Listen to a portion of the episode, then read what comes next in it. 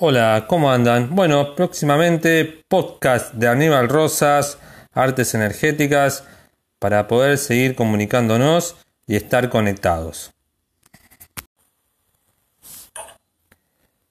Cuida el presente, porque en él estarás el resto de tu vida.